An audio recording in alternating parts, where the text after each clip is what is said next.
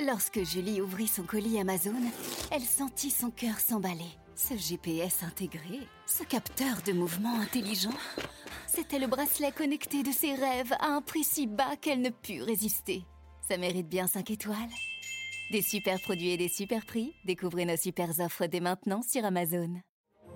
Le journal de l'économie sur Radio Classique avec François Giffrier. L'économie au scanner de Radio Classique. Trois titres. Pas facile pour les syndicats de rester réunis entre eux et de continuer à mobiliser des manifestants contre la réforme des retraites. Un bon bilan pour le RGPD, un sigle sur un sujet a priori technique, mais dont les consommateurs se sont emparés. Et puis l'explosion des litiges sur des sujets de prix enregistrés par le médiateur des énergies. Il sera avec nous dans ce journal. Radio Est-ce que cela a encore un sens de les compter Les journées de manifestation contre la réforme des retraites, on arrive à la 14e, ce sera mardi le 6 juin.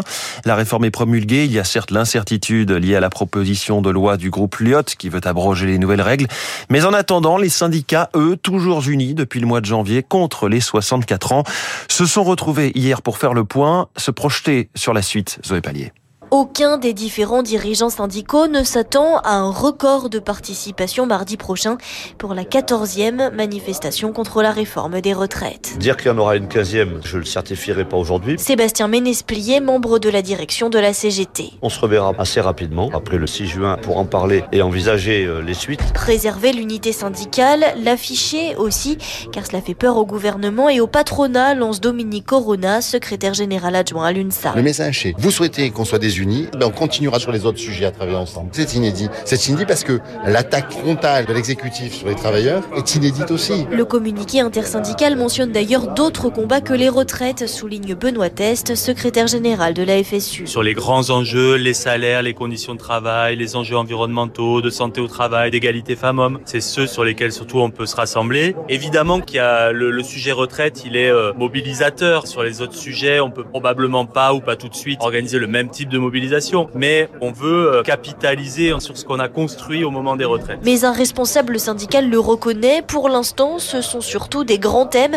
Se mettre d'accord sur des mesures concrètes prendra encore plusieurs mois. Et comme un échauffement, il y a cet appel à la grève ce mercredi à la SNCF, alors que seule la CGT a lancé le mouvement. Il y aura donc peu de perturbations.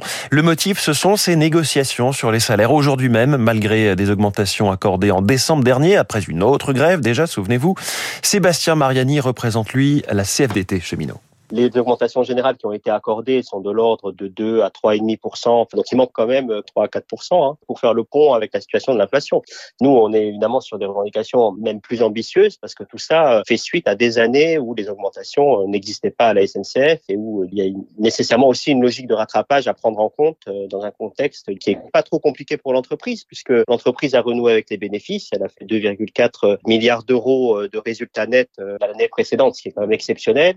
Et on demande aussi à la CFDT plus particulièrement un accord sur le partage de la valeur en plus de ces négociations salariales. Une grève également chez Disneyland Paris hier. Un millier de grévistes sur 17 000 salariés qui demandaient une augmentation de 200 euros et d'être payés double le dimanche. Au-delà du parc d'attractions, les saisonniers dans toute la France, chouchoutés par le gouvernement qui tente en tout cas de limiter la casse alors que tout le secteur de l'hôtellerie-restauration se désespère de trouver la main-d'œuvre nécessaire pour cet été. Le gouvernement détaille donc un plan aujourd'hui pour les saisonniers avec un volet logement via les internats et les logements universitaires inoccupés l'été notamment. Mais selon Bruno Rivier de la CGT du Gard, la pénurie de saisonniers s'explique aussi par le changement des règles de l'assurance chômage. Il y a l'emploi saisonnier des jeunes, des étudiants, mais il y a aussi l'emploi saisonnier des personnes adultes qui malheureusement n'ont pas d'emploi l'année. Pour ces personnes-là, avant la réforme du chômage, vous travailliez à l'époque quatre mois et vous ouvriez vos droits au chômage. Aujourd'hui, d'avoir mis les allocations au chômage à six mois, il y a beaucoup d'adultes qui cherchent un emploi dans d'autres domaines et on voit aujourd'hui que c'est une des causes pour lesquelles on a du mal à recruter des saisonniers. Autre plan du gouvernement, celui que nous évoquions hier sur la fraude sociale. Gabriel Attal veut notamment fusionner la carte vitale et la carte d'identité. Il y a aussi les arrêts de travail injustifiés qui sont dans le viseur de l'État.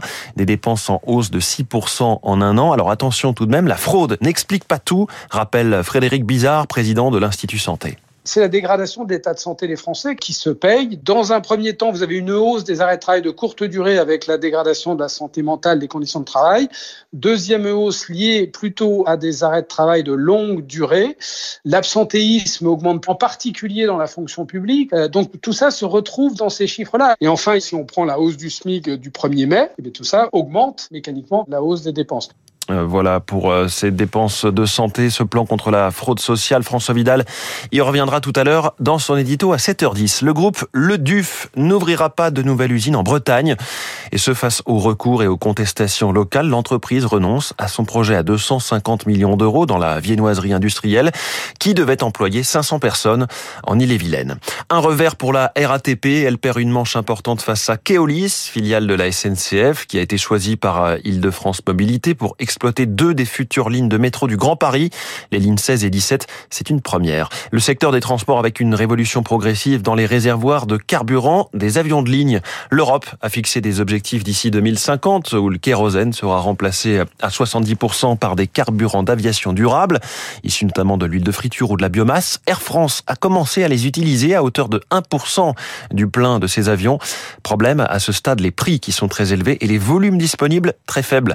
Céline Cajoulis a interrogé pour Radio Classique Anne Rigaille, la directrice générale d'Air France. En France, on a la chance d'avoir une énergie décarbonée, la chance d'avoir un secteur agricole dynamique. Et donc, on a tout pour créer cette filière. Mais aujourd'hui, on voit que pour s'approvisionner, il est plus facile d'aller chercher du carburant durable aux États-Unis, où on peut en trouver à 2000 euros la tonne. Quand en France, il est plus difficile d'en avoir et c'est à 5000 euros la tonne. Ça passe aussi par un renouvellement de la flotte, mais il faut équilibrer entre les anciens avions et les nouveaux avions. L'avantage des carburants durables, c'est qu'ils sont compatibles pour tous les avions de notre flotte. Et vous avez raison de parler de renouvellement de flotte puisque c'est la moitié de notre décarbonation et ça nous coûte 1 milliard d'euros par an pour Air France, 2 milliards d'euros par an pour le groupe Air France KLM. Justement, ça risque pas de faire flamber le prix des billets? Alors aujourd'hui, nous avons commencé à intégrer des augmentations entre 1 euro par billet et 24 euros par billet. Mais si on se projette effectivement à 2030 avec 10% d'incorporation, on peut être à des 100-150 euh, euros de l'aller-retour. Donc on a un vrai sujet grâce au volume de réussir à faire baisser les coûts du carburant durable par rapport au kérosène classique. À propos de climat, il y a ce grand débat depuis le rapport de Jean Pisani-Ferry remis au gouvernement la semaine dernière. Lui qui avait rédigé le programme économique d'Emmanuel Macron en 2017 et donc la suppression de l'impôt de solidarité sur la fortune, il propose un ISF climatique, taxer les 10% de Français les plus aisés pour financer la transition écologique. Une mauvaise idée selon Philippe Bruno, président du Cercle des fiscalistes on se trompe de cible avec cet ISF climatique, puisqu'en fait, c'est une contribution qui dépend du niveau de revenus des gens. On taxe les 10% les plus aisés en matière de revenus, alors que son assiette serait le patrimoine financier. Ce qui fait que des rentiers qui auraient un patrimoine financier important, mais avec peu de revenus, se trouveraient exonérés, alors que de jeunes actifs qui auraient des revenus élevés en début de carrière et un faible patrimoine financier se retrouveraient taxables à cette nouvelle imposition. Radio Classique 6h53, vous n'avez pas forcément en tête ce qu'elle signifie, mais vous connaissez ces quatre lettres RGPD, Règlement général pour la protection des données. C'est une législation européenne. Le RGPD fête ses cinq ans aujourd'hui. On a vu fleurir hein, les messages depuis 2018 sur tous les sites internet. Alors quel bilan tiré de ce dispositif? Question posée à Florence Chaffiol, avocat associé au cabinet Auguste et de Bouzy, spécialiste de la protection des données personnelles désormais, quand on parle de protection des données personnelles, tout le monde sait ce que c'est. Alors qu'il y a cinq ans, les utilisateurs ne savaient même pas qu'ils pouvaient, par exemple, demander à une entreprise de leur donner accès aux données personnelles les concernant. Mais donc dans les typologies de plaintes qu'on retrouve, il y a beaucoup de personnes qui considèrent que elles ont fait opposition à un traitement de données et leurs données continuent à être utilisées, donc elles déposent plainte. Elles n'arrivent pas à obtenir de manière facile un accès à leurs données, elles déposent plainte. Et puis après, il y a une instrumentalisation aussi de ces plaintes, hein, parce que forcément pour euh, faire pression sur une entreprise, on va lui dire ben, je vais aller déposer plainte à la CNIL. Un petit événement hier à la bourse, le géant des processeurs Nvidia, porté par le boom de l'intelligence artificielle est brièvement entré dans le club très fermé des méga capitalisations euh, dépassant les 1000 milliards de dollars à Wall Street, rejoignant ainsi euh, Apple, Microsoft, Amazon, Google, mais aussi le groupe pétrolier saoudien Saudi Aramco. L'action d'Nvidia a pris 175% depuis le début de l'année, propulsée donc par l'enthousiasme des investisseurs euh, envers les valeurs liées à l'intelligence artificielle, notamment certaines puces extrêmement chères et dont sont friands les grands acteurs comme OpenAI, créateur du, célèbre robot de conversation ChatGPT. David Barou y reviendra tout à l'heure dans son décryptage à 8h-5. Un mot des marchés financiers puisqu'on était à Wall Street. Le Dow Jones a reculé de 0,15% hier. Le Nasdaq a progressé de 0,32. Le CAC 40 a reculé d'un 29% à 7209 points. Le Nikkei euh, recule en ce moment nettement d'un et demi pour cent. L'euro vaut 1,0697. L'euro est en baisse donc. Le baril de Brent vaut 73 dollars. On revient à la tech. Jusqu'à demain se tient à Paris le FinTech Forum, événement sur la finance numérique. Pas seulement les cryptos, mais toute l'innovation en matière de paiement et de services financiers. Alors on fait le point ce matin. Quels défis attendent les FinTech françaises, les startups de ce domaine? Écoutez l'avis de Michael Tachek, président de l'Observatoire de la FinTech. Ça reste un marché très porteur pour euh, deux raisons. La taille du marché adressable, c'est qu'en fait tout le monde a besoin d'un compte bancaire, de payer et d'être payé. Et ensuite le secteur qui était protégé par la réglementation.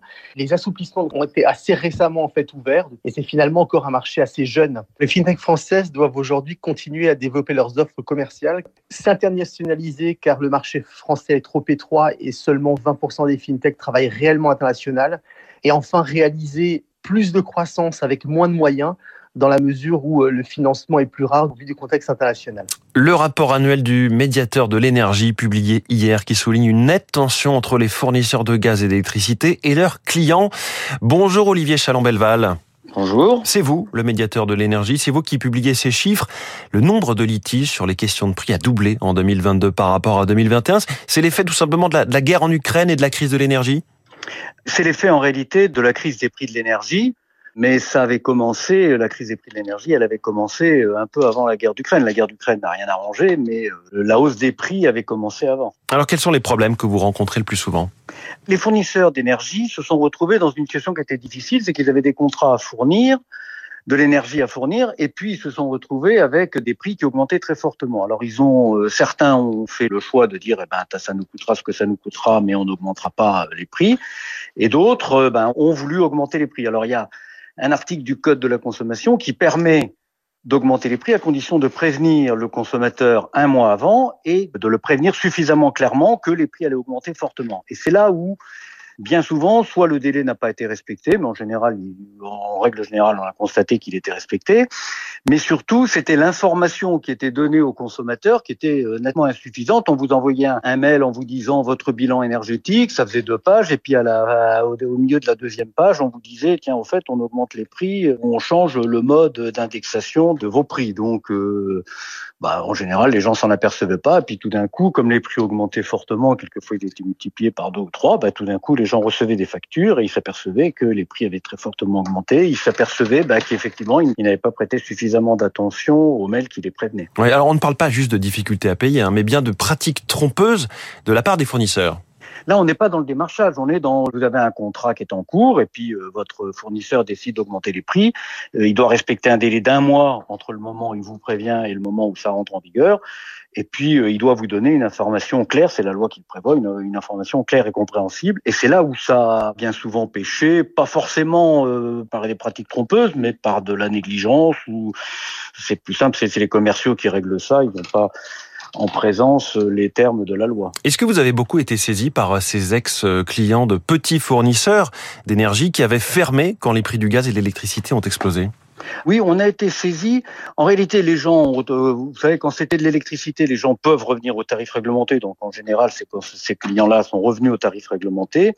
Pour les autres, on a été saisi. On les a aidés à trouver des fournisseurs. On les a orientés sur le site du médiateur. Il y a un comparateur d'offres d'énergie sur lequel on recense toutes les offres d'énergie. Vous rentrez le lieu où vous habitez, quelques indications sur votre euh, consommation, et ça vous sort une liste qui est totalement neutre parce que nous, on n'a aucun intérêt, contrairement à d'autres comparateurs opérateurs qui, eux, bah, font des offres qui vont plutôt vers ceux avec lesquels ils sont en partenariat, ce qui veut dire à ceux qui les rémunèrent. Et ces clients, ils ont pu trouver une solution à chaque fois? Écoutez, oui. en tout cas, nous, on n'a pas eu de... Oui, oui, on a tout systématiquement, on les a aidés. Alors, il y en a qui ont trouvé des offres à des prix un petit peu plus élevés, mais euh, tous ont trouvé, enfin nous en tout cas tous ceux qui nous ont saisis ont réussi à trouver une offre. Merci beaucoup Olivier Chalambelval en direct euh, avec nous ce matin sur Radio Classique dans le journal de l'économie, le médiateur de l'énergie. Il est 6h59.